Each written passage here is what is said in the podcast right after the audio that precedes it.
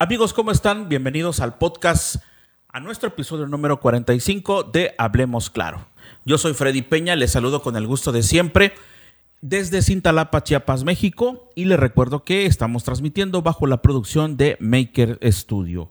Hoy vamos a hablar de un tema muy interesante de el regreso a clases. ¿Ustedes creen que realmente es conveniente? De eso y más vamos a estar abordando, discutiendo, analizando con nuestros compañeros Tico Santiago y Betsy Toledo, a quienes saludo como siempre. Hola, buenas noches, ¿cómo están? Como siempre, para mí un gusto estar aquí con ustedes eh, compartiendo temas interesantes y este tema que, bueno, también da para mucho y también de mucha controversia. Fíjate, Betsy, que eh, este tema fue nuestro primer episodio. El episodio número uno de, Hablemos Claro. Ah, sí, ¿verdad? Cuando justamente estábamos todavía envueltos en el tema de la pandemia y que se habló de un posible regreso a clases. Teníamos menos iluminación. Exactamente, Yo menos. no existía aún. No existía Betsy. No había un tercer micrófono. No teníamos dulces en la mesa. No, menos. Eh, y pues bueno, ahora en el episodio 45, eh, todavía dentro de la pandemia, en medio de una tercera ola, pues es un tema del que por más se habla cuando el presidente eh, lo, reafi- lo reafirmó que el 30 de agosto se vuelve a clases. Así es, mi estimadísimo Tico. Por cierto, hoy tenemos aquí unas cortesías de Dulcería La Central, riquísimos dulces y también dulcería Prismet. Prisbet, de Pris Prisbet. y Betsy. Ah, de Pris, de Priscila y Betsy. ok, aquí están los riquísimos dulces, eh, cortesía. Así que si ya sabe, va a ser una fiesta, organizar lo que sea, busque Dulcería La Central, La Central y Dulcería Prisbe. eh, Prisbe, aquí en Cintalapa. Una está ubicada sobre la calle, eh, la calle central y Primera Sur, ¿no? Sí, y La- la, otra es en... Frente a Casa Ley. Frente a Casa. Y la otra está en la Primera Poniente, abajito de la Primera Norte. ¿no? Frente al mercado público. Frente al mercado. De primera y Aquí segunda. Lalo, norte. que es el experto en las direcciones. Frente al mercado. Frente al mercado. Bueno, regresamos después de nuestra presentación. Hablemos claro. Hablemos claro, el podcast con Freddy Peña y Tico Santiago. Peña y Tico Santiago. Temas de interés que debes saber. Hablemos claro.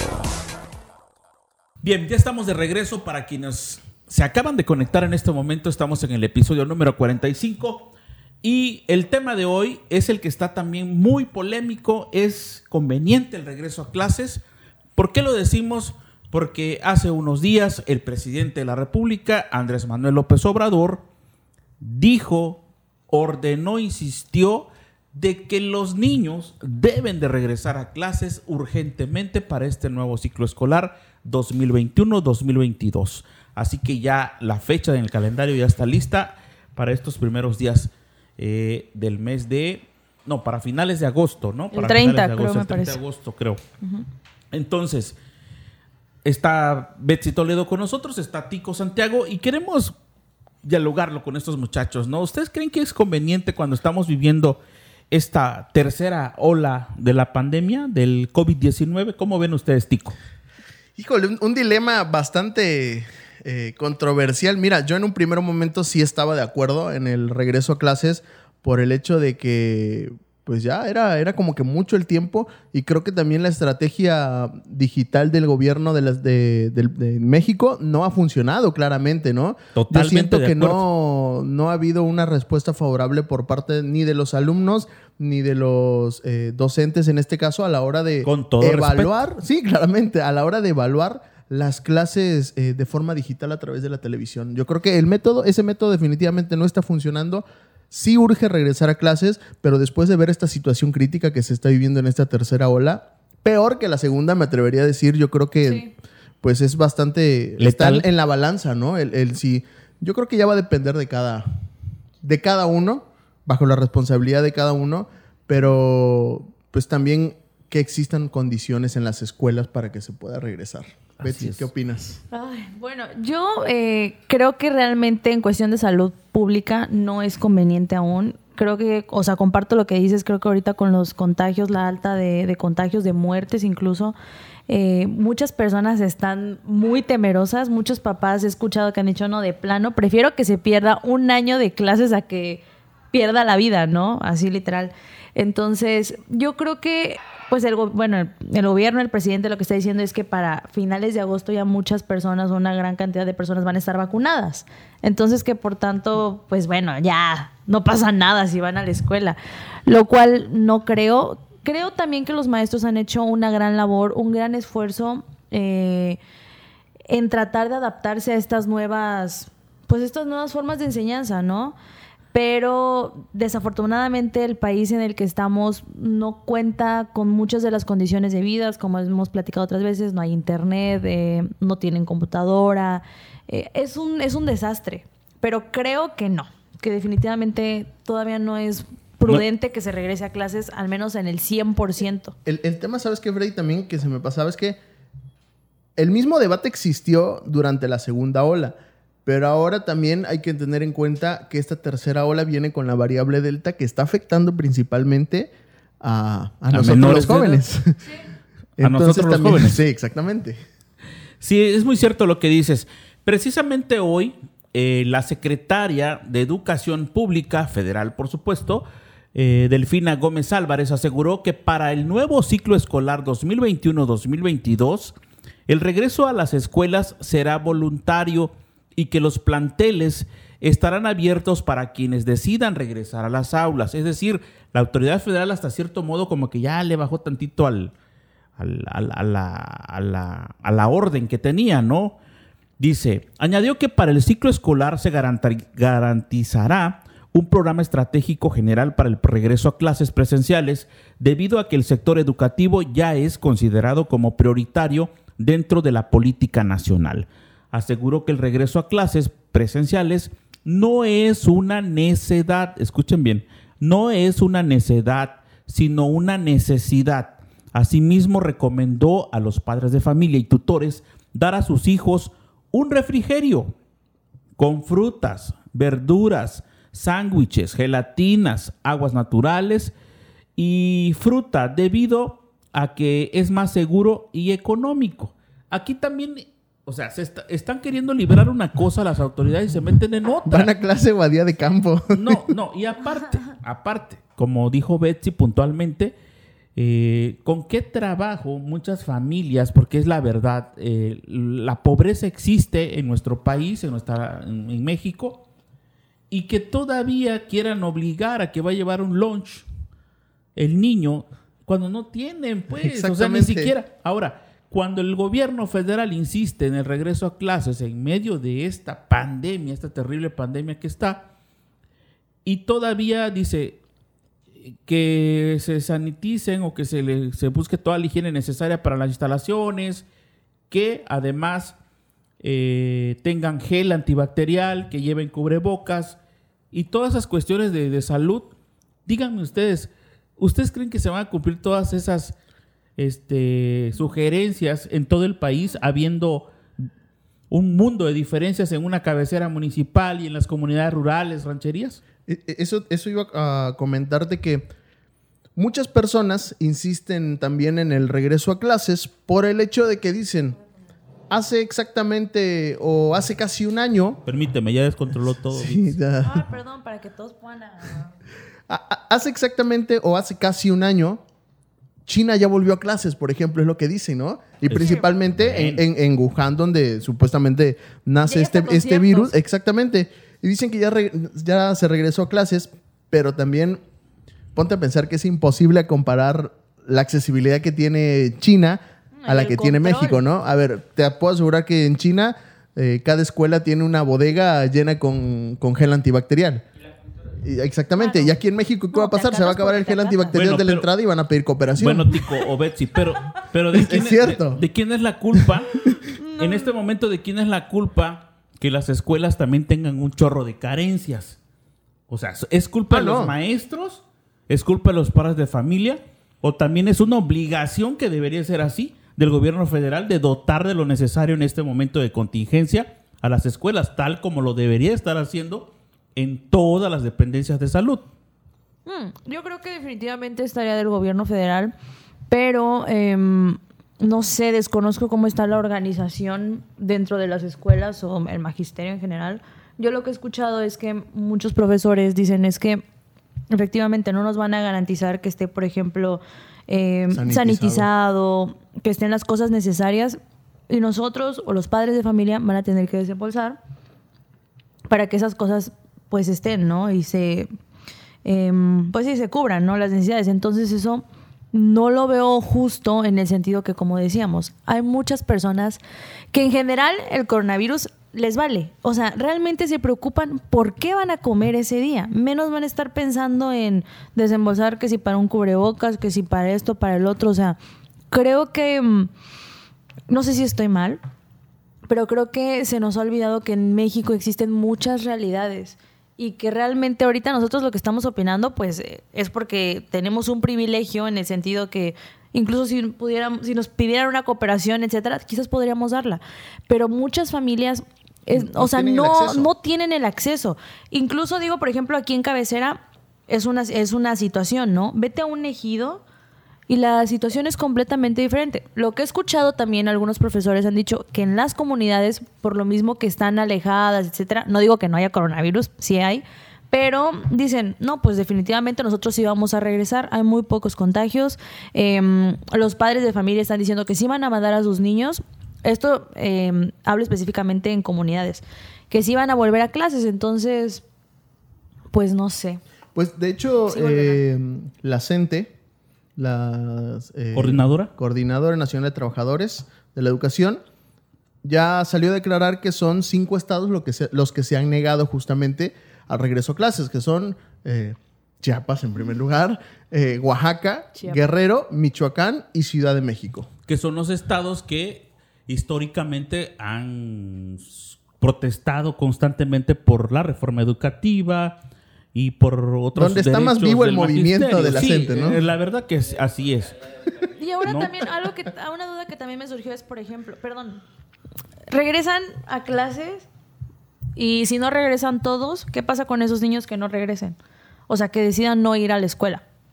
No, va a haber un desbalance en cuestión, no sé, de aprendizaje, etcétera, y creo que eso después va, va a resultar Ya, un ya problema iríamos, a por, la ya larga. iríamos por un tercer ciclo escolar, ¿no? Sí, yo creo que, que también ahí va a jugar un papel fundamental el docente, el maestro o la maestra. ¿Por qué? Porque, como tú dices, si, si por ejemplo el- al maestro en este ciclo escolar se le asignó el cuarto grado y tiene, por decir, 20 alumnos, pero 15 no van a ir, 5 sí, con los 5 va a trabajar, ¿no? Sí. De manera presencial y de cierto modo los niños van a estar como contentos también por ver a su maestra, por ver las lecciones. La que- rutina de... Sí, que son diferentes totalmente, ¿no? Pero los 15 que no lleguen, pues tendrá que buscar otra estrategia para enviar las tareas, para seguirlos asesorando de manera virtual, que es lo que en realidad, como decía Tico también, y yo lo sostengo, no funcionaron, no están funcionando las clases virtuales. No. En definitiva, es una inversión también millonaria que se hizo a través de las televisoras, que lo dijimos en el primer episodio, ¿no, Tico? Eh, millonaria, creo que estamos hablando casi de 500 millones de Sí. pesos, ¿no? Por recuerdo. Eh, y que no funcionaron, porque es la verdad. Te, te Pero- puedo asegurar que hoy un porcentaje muy bajo de los alumnos sigue las clases por televisión.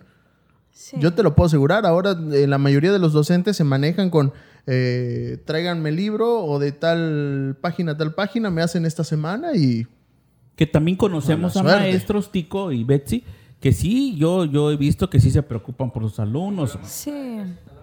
sí, eh, no recuerdo el nombre, pero... Eh, que van a sus comunidades, buscan la manera de, de- de interactuar directamente, ¿no? Y eso Sí, también es, hubo- es hubo reconocible. La docente que dice eh, Lalo, que hizo cerca de 600 videos, ¿no?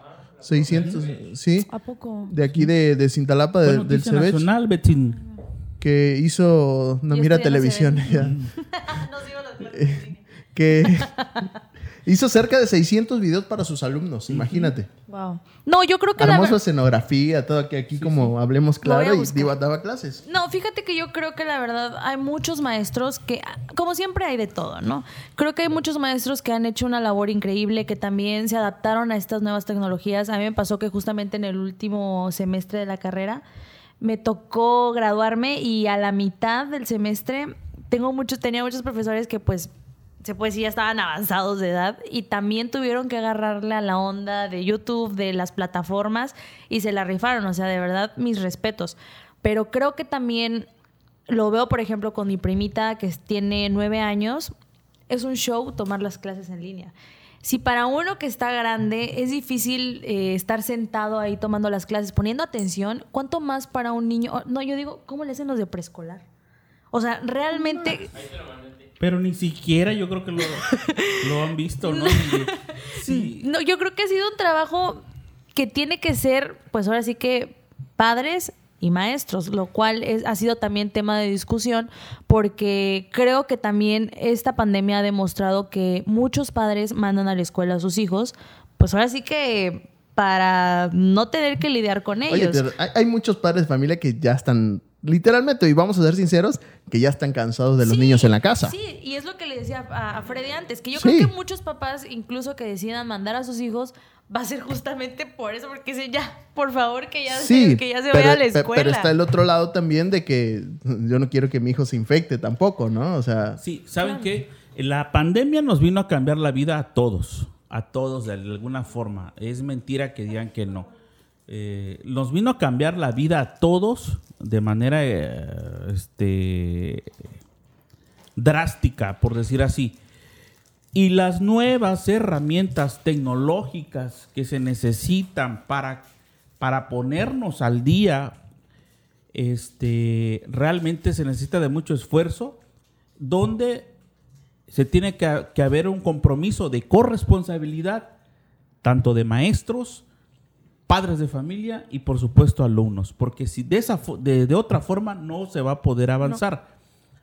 Algo decía el presidente de la República y lo decía fuera de micrófonos hace rato, Tico, que el presidente, entre todas sus cosas que ha hecho y ha dicho, buenas y malas, dijo algo que a mí sí me llamó la atención y me pareció muy interesante escuchar cuando dice, creo que es urgente que regresemos, a, los niños regresen a las clases porque no pueden seguir hacinados en sus casas eh, y están perdiendo el la educación, el conocimiento, pero lo peor, dice, se pasan muchos de ellos metidos en la tecnología del famoso celular. En el Nintendo, teléfono, teléfono inteligente, están metidos haciendo videojuegos. otras cosas, videojuegos y dice, llegan a tal grado con esa distracción que no ponen ni atención cuando les das los buenos días, por, por no perderse un detalle del teléfono.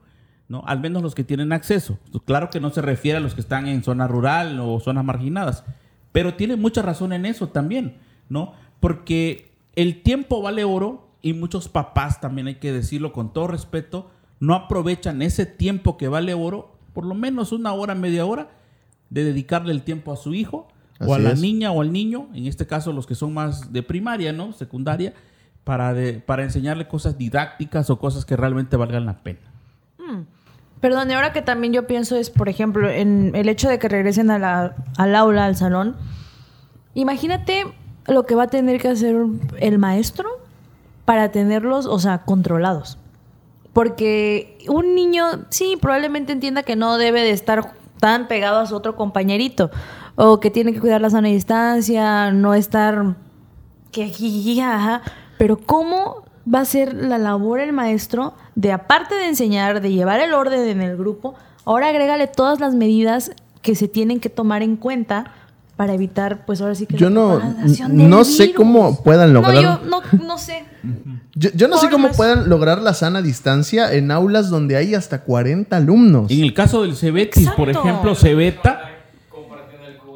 Sí, obviamente. No, imagínate, imagínate, Es imposible. No tenemos cultura, ¿eh? Ahí partamos de ahí. Sí, no, pero de cómo le haces con los niños. O sea, también cómo le haces con los chiquitos. Si la playera la llevan toda Imagínate que un niño esté en la escuela ya no las horas que son de 8 a 9, creo que es el receso. No, o no de, 11. de 10 a 11.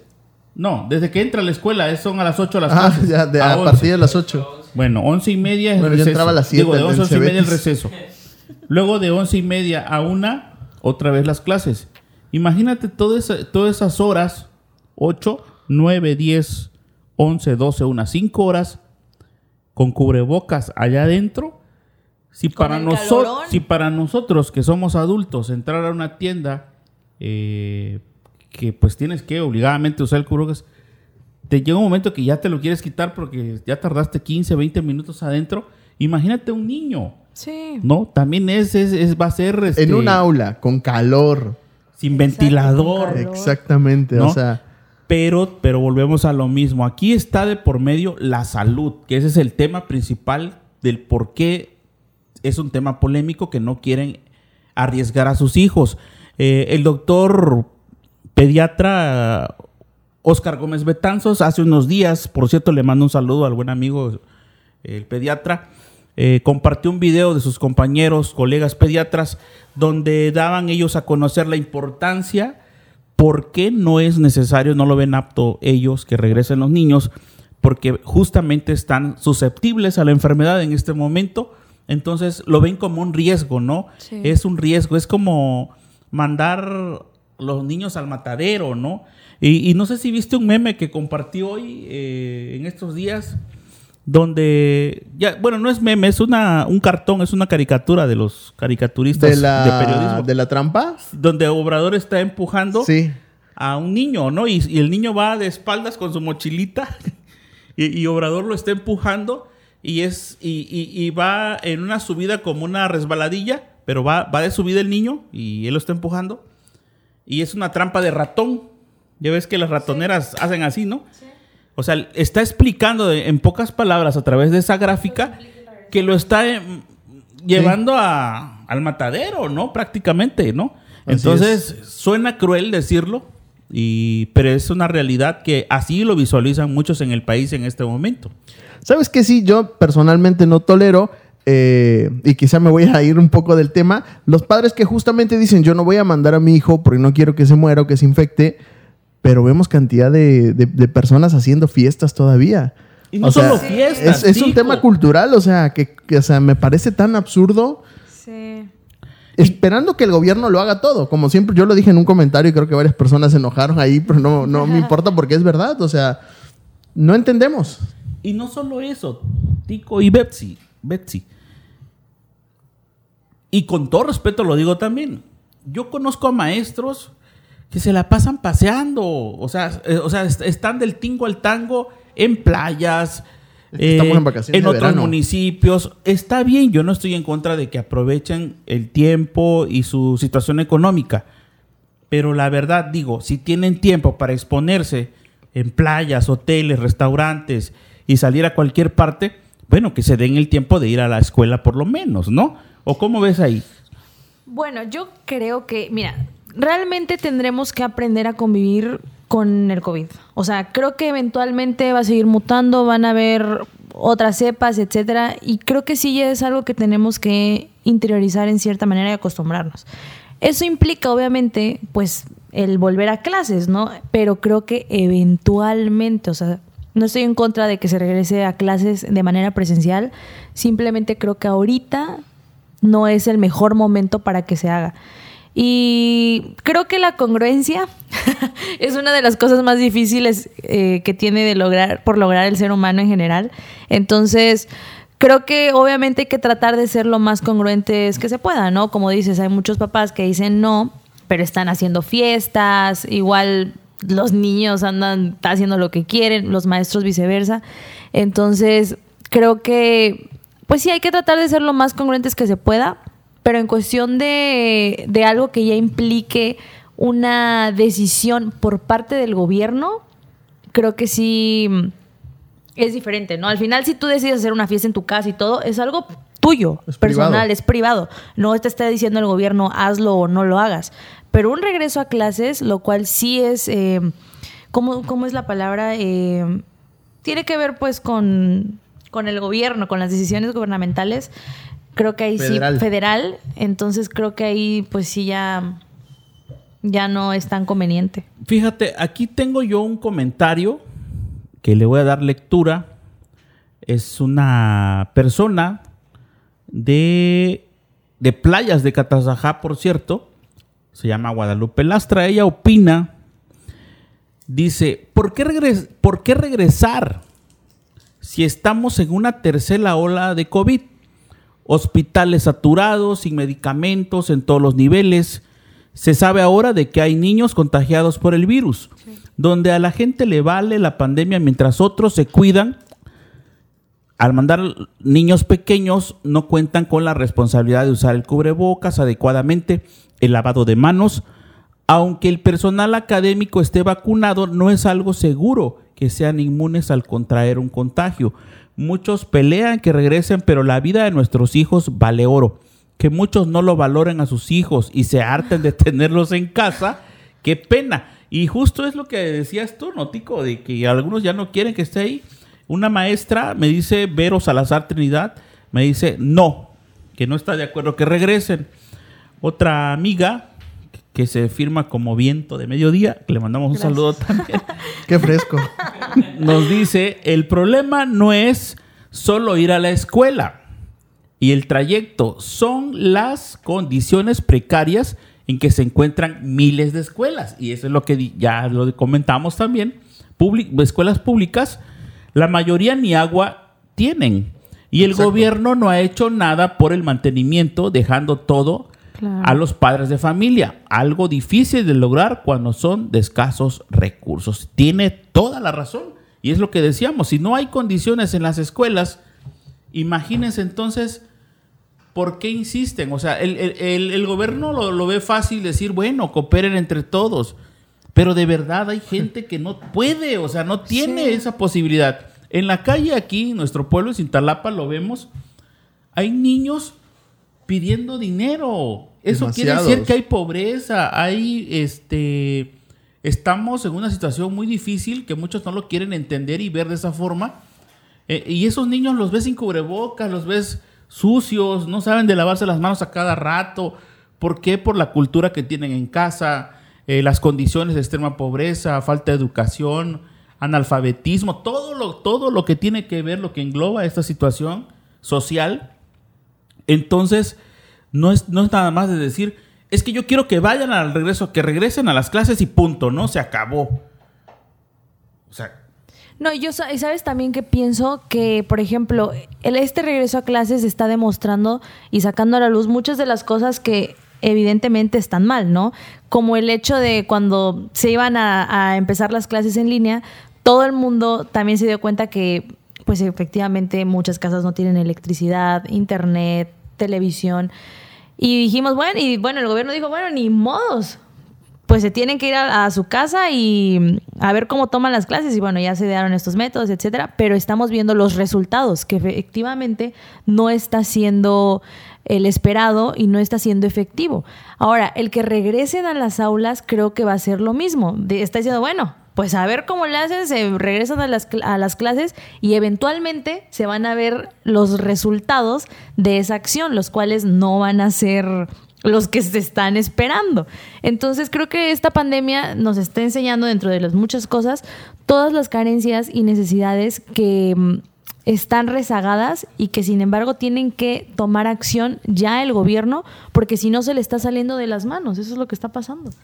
Sí, es un dilema, como te digo, está como que en una balanza, pero sí es cierto, creo que si se vuelven a, a clases, yo creo que el gobierno tranquila, no, o está obligado a garantizar que tengan las condiciones óptimas para, Claro. para un regreso a clases. Obviamente tiene que haber una reestructuración de todo lo que es la organización, ¿no? Lo cual no va a ser en estas dos semanas que, que nos te puedo asegurar que no, no se van a reducir el, o sea, que se tendría que reducir el número de alumnos por clase, eh, por aula. O sea, es un trabajo que no, que no se puede hacer tampoco de la noche a la mañana. Es muy difícil realmente. Yo, yo en lo personal sí tengo divididas mis opiniones, la verdad, porque sí me gustaría que los maestros de alguna u otra forma sí dieran como por lo menos unas dos veces por semana esa asesoría presencial, eh, buscando la manera, ¿no? De atender a los, a los alumnos. Sí, sí sería interesante.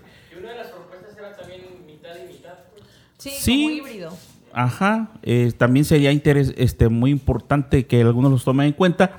Y yo sé de casos de maestros actualmente que dicen, bueno, la orden ya la tenemos de parte de la Secretaría y pues tú sabes que también si no acatas las órdenes, también te van a hacer descuentos en los cheques o se van a empezar a meter en problemas. Sí. Bueno, entonces dicen, lo que vamos a hacer, eso lo he escuchado de, de- de maestros, dicen, nos vamos a presentar en nuestros centros de trabajo y vamos a convocar a los padres de familia para explicarles la situación y que ellos decidan si van o no sus hijos a la escuela, si los mandan o no, y nosotros nos vamos a presentar en el centro de trabajo. Como diciendo, también nosotros vamos a justificar nuestro, nuestro trabajo y, y tenemos que hacer algo. Algo que sí es importante también decirlo, muchachos, y a la gente que nos ve y nos escucha, es que realmente, teniendo un país como México, que nuestra educación está por los suelos, que sabemos que es de los países más atrasados en el sistema educativo nacional, y que esté pasando todavía esto, sí preocupa porque el nivel, por supuesto, que está bajando más todavía, y claro, decíamos, yo estoy en opiniones encontradas porque también la salud es prioritaria, pues, pero algo se tiene que hacer, algo se tiene que hacer, y yo creo que si de repente se ha protestado por otras cosas, yo creo que es momento también no solamente de protestar, sino de buscar alternativas que permitan solucionar este problema de carácter nacional urgente y que también es muy importante eh, para la educación. Yo ya no sé ni qué, ni qué pensar. No, yo también tengo, tengo opiniones, como dices, compartidas, pero creo que el tema del COVID es algo que nos sobrepasa en muchas maneras. Y entre ellas está la educación. En muchos países, eh, y pues obviamente México está entre esos, van a ver y están habiendo atrasos de años, de avances, de muchas cosas por la misma pandemia. Entonces, es una situación que se está viviendo, pues ahora sí que a nivel mundial y que también comparto lo que dices, la salud es lo más importante porque al final si no, si no estás bien, difícilmente puedes trabajar, ¿no? Y, en- y pienso también en los profesores. Si eventualmente se enferman o algo pasa, no van a poder Que dar también ha habido decesos con el muchísimos. magisterio. Yo creo Sí, que, entonces- perdón que lo diga tan feo, ¿no? Pero yo creo que van a haber quizás en su momento algunos alumnos que todavía estén, por ejemplo, el caso de primarias o secundaria, que ya no van a ver algún maestro, ¿no? Que digan, ¿cómo? Pero también ponte a pensar en, en- exactamente en aquellos o papás eh, perdido estudiantes padres de familia. que, que- que están creciendo justamente sin asistir a clases. Por ejemplo, yo tengo eh, un sobrino de cuatro años que nunca ha ido al kinder. O sea, imagínate cómo y va a llegar co- su momento que ya va a entrar a la primaria. Exactamente, o sea, muchos de ellos quizá a lo mejor se van a perder eh, ese trayecto de, o por ejemplo, tres años de la primaria, o el preescolar, o incluso hasta la prepa, que son tres años, imagínate, o sea, hay muchos, mu- muchas generaciones que van a Sí. crecer sin poder haber eh, ido a un aula de clases o perder una No etapa de, de la educación, ¿no? No lo había pensado. Por ejemplo, Gerardo lo vivió y esto es, esto es real. Gerardo vivió, creo que año y medio, lo que ha pasado toda esta, esta pandemia, eh, de no ver a sus compañeros, pues, de prepa.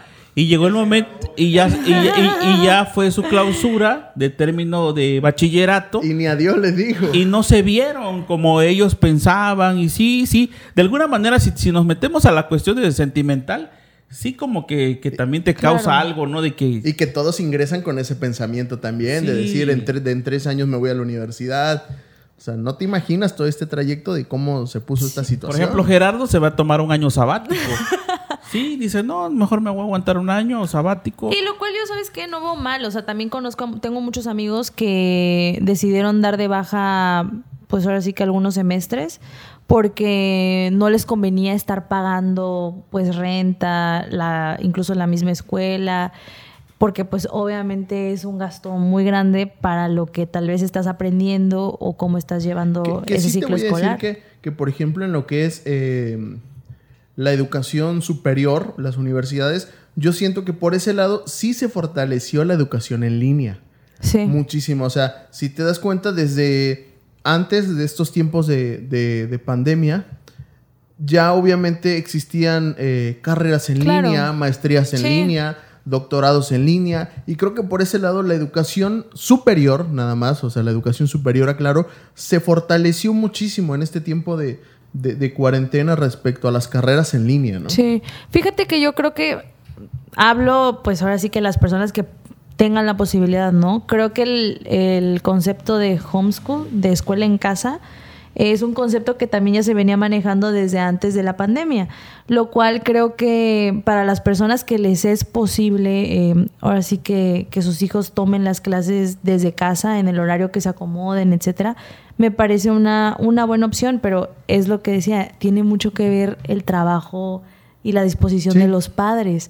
Eh, yo, yo también entiendo, digo, hay muchos padres que trabajan y realmente el hecho que los niños, mientras los niños estaban en la escuela, pues los papás estaban trabajando, ¿no? Entonces es como una ayuda. Hay muchas madres solteras, por Hay muchas madres solteras. O sea, creo que el, el papel del... Y también nos estamos dando cuenta del gran papel que juega la escuela, no solamente en cuestión de educación, sino más allá como en este aspecto de que pues permite a los padres hacer otras actividades, etcétera. Y creo que estaría bien como repensar eso, ¿no? O sea, valorar, valorar ese, ese papel y el rol que juegan la, escu- la escuela, los maestros, el personal docente, porque es Y enorme. los padres. Y los padres también, claro. Ok, eh, dentro de otro comentario, bueno, nos dice ahí una persona, Vicente Sánchez García, también un amigo de San Cristóbal, eh, nos dice que, que no está de acuerdo, que se vayan por todo el, el este, que, bueno, no está de acuerdo, es lo que quiere decir, no de manera tajante. Entonces, este, es respetable. Habrá quienes están de acuerdo, quienes no. No sé cómo vamos con el tiempo.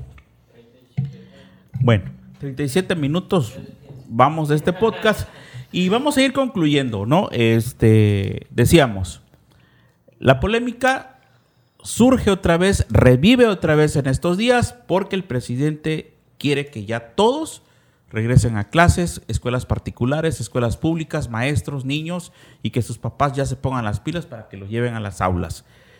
Pero recordemos que estamos en medio de esta pandemia y que no todos están vacunados, esa es otra. No se ha terminado con ese proceso de vacunación, lo que falta todavía y aparte también estamos en ese tema de que muchos no quieren vacunarse, entonces es respetable, es un tema la verdad bastante fuerte de tratar, Sí. pero eh, al final de cuentas se tiene que hacer algo. Entonces, este, nosotros decimos que por eso la importancia del regreso a clases, ¿están de acuerdo o no? Eh, eso es lo que estamos hablando. Tico, tus conclusiones.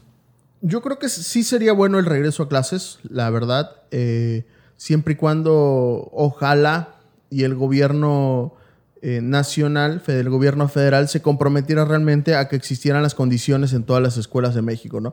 Sé que a lo mejor es un sueño guajiro, como decimos por ahí, pero qué bueno sería ver, ¿Pero por tú ejemplo... crees que no tiene presupuesto para eso? Totalmente, y justamente eso te iba a decir, que pudiera invertir el, el gobierno eh, nacional, así como lo hizo, por ejemplo, En la a- a- consulta así como lo popular. hizo, sí, ¿por qué no? En la consulta popular, o por qué no En invertirlo, la que ella participó. así como lo está haciendo, yo también participé por las dudas.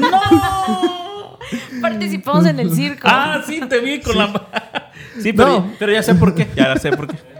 Pero qué, qué bueno sería que realmente invirtiera así como lo está haciendo, por ejemplo, con las vacunas, así como lo, lo hizo en su momento con eh, la consulta popular, ¿por qué no? Y que fuera un trabajo realmente del gobierno federal, municipal y estatal. Y ¿no? ahí te que va fuera la- un... Y ahí te agrego esto, te agrego esto, Tico. Si está donando vacunas a Cuba, está mandando ayuda a Cuba, está haciendo otras cosas con los migrantes que, el- que, que se jactaba de decir que les daba no sé cuántos apoyos de millones de pesos a, a El Salvador, creo que a Nicaragua también. Digo que invierta esos millones de pesos también para mejorar las condiciones de las escuelas y, y- y precisamente en este momento ayudarlos, ¿no? A, a los maestros, a los padres de los niños, a dotarles de lo necesario. Claro. Que diga, bueno, aquí va el kit para cada escuela. Tenemos, por decir así un ejemplo, tenemos 5 millones de escuelas en todo el país. Están listos los kits para entregarlos a través, como lo está haciendo, abusando de la nobleza del ejército mexicano, abusar de, de esa nobleza y a través de ellos entregarlos en las escuelas, en los planteles educativos, para que también digan, bueno, por lo menos el gobierno está invirtiendo, está preocupado por la salud, eh, porque si lo hace China, como dices tú, tal vez tiene dinero, más, más es una potencia económica, pero su cultura es diferente. Estados Unidos, incluso yo he visto que también ya, ya regresaron a clases. Pero es porque invierten realmente en educación. México no invierte en educación, prefiere tener un país ignorante porque así es me- mejor manipulado. Claro. Y lo Dijo pues que prefería Sí, que la gente que no estudiaba, que no tenía estudio superior, lo apoyaba más. sí, y todavía tuvo el descaro el presidente. De decirlo, dice. Sí, de que, que la gente que tiene más estudio no lo apoya. Y él tiene más apoyo de la gente que no está preparada. Que es ambiciosa.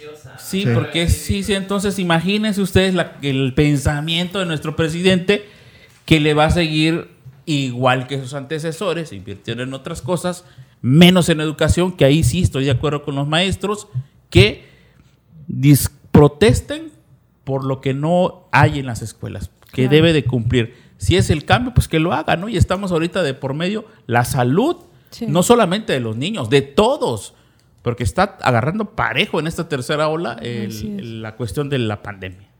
¿no? Bueno, pues yo estoy de acuerdo en que sí se regresa a clases, pero no por ahora. Sobre todo por esta tercera ola que pues viene con todo y que está también afectando a personas que antes no habían sido afectadas, o sea, hay más jóvenes, niños, entonces creo que también concuerdo con ustedes que definitivamente el gobierno si decide que sí se va a regresar, eh, pues de proveer lo necesario, lo mínimo, lo mínimo para que para que sea el regreso lo más seguro que se pueda, como dicen, es posible que ni siquiera haya agua para que se laven las manos. Entonces, eso que es básico no hay, cuanto más otras cosas. Entonces, sí que se regrese, pero no por ahora.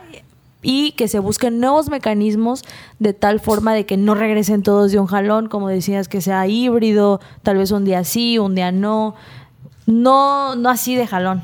Entonces, pues veremos qué pasa en los próximos días. Ok, pues bueno, eh, amigos y amigas, en este episodio número 45 ya lo platicamos con Tico Santiago, con Betsy Toledo. ¿Es conveniente el regreso a clases? Ya escucharon nuestros puntos de vista, el de ustedes es el más importante. Eh, creo que coincidimos, hay que cuidar, hay que cuidar la salud, que es lo principal, pero también coincidimos que se tiene que buscar una alternativa, una estrategia para que los niños también por lo menos sigan recibiendo eh, la educación, porque también la verdad también sí es importante, ¿no? Así es. Entonces ahí lo dejamos a criterio de ustedes. Me dio mucho gusto saludarlos. Les recuerdo que hoy se acabaron todos los dulces de la dulcería central y la dulcería Prisbet, Prisbe. Así que los este, esperamos con gusto. o sea, Betsy los trajo de cortesía y al final de cuentas ya se los está comiendo. De plano. Ok, muchísimas gracias a quienes nos vieron y nos escucharon. Seguimos adelante, más fuertes que nunca. Yo soy Freddy Peña, que pase buenas noches.